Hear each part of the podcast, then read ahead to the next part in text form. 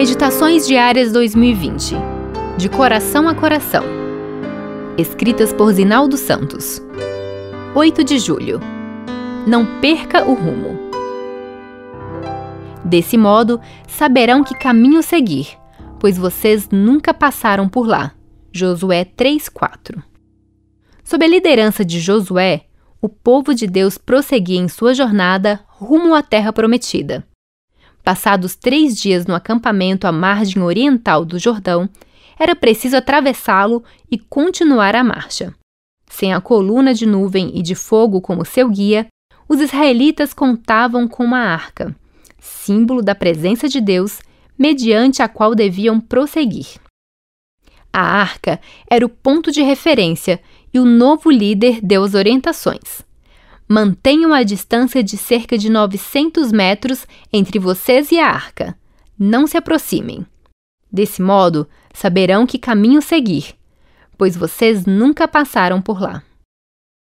A ordem fazia sentido, pelo fato de que, se houvesse aglomeração perto da arca, ela não estaria tão à vista de todos como precisava estar.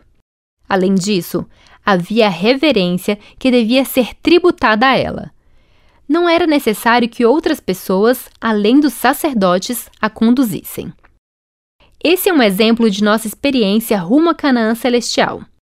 Imaginemos que ao entrarmos na vida, começamos a empreender uma grande viagem durante a qual encontraremos vários pontos de parada ou fases: juventude, vida adulta, velhice, com seus desafios e objetivos familiares, vocacionais, espirituais, intelectuais e pessoais, suas aventuras, emoções e comoções. Não há dúvida de que nessa jornada Deus nos conduzirá por novos caminhos e novas experiências. Nem sempre serão caminhos fáceis.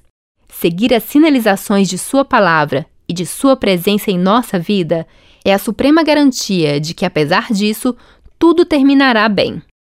O grande perigo e diante do qual muitos têm sucumbido, são os atalhos alternativos oferecidos pelo adversário e seus agentes. Foi justamente contra esse perigo que Salomão advertiu. Há caminho que parece direito ao homem, mas afinal são caminhos de morte.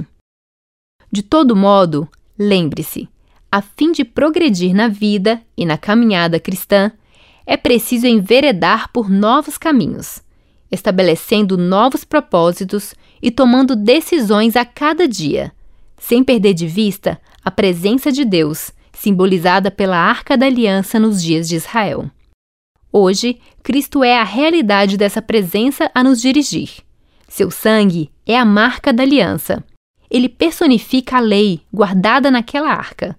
Portanto, é o motivo e a inspiração de todas as nossas ações, da nossa conduta em toda e qualquer circunstância. Ele é o caminho e nele, por ele, para ele e com ele devemos prosseguir.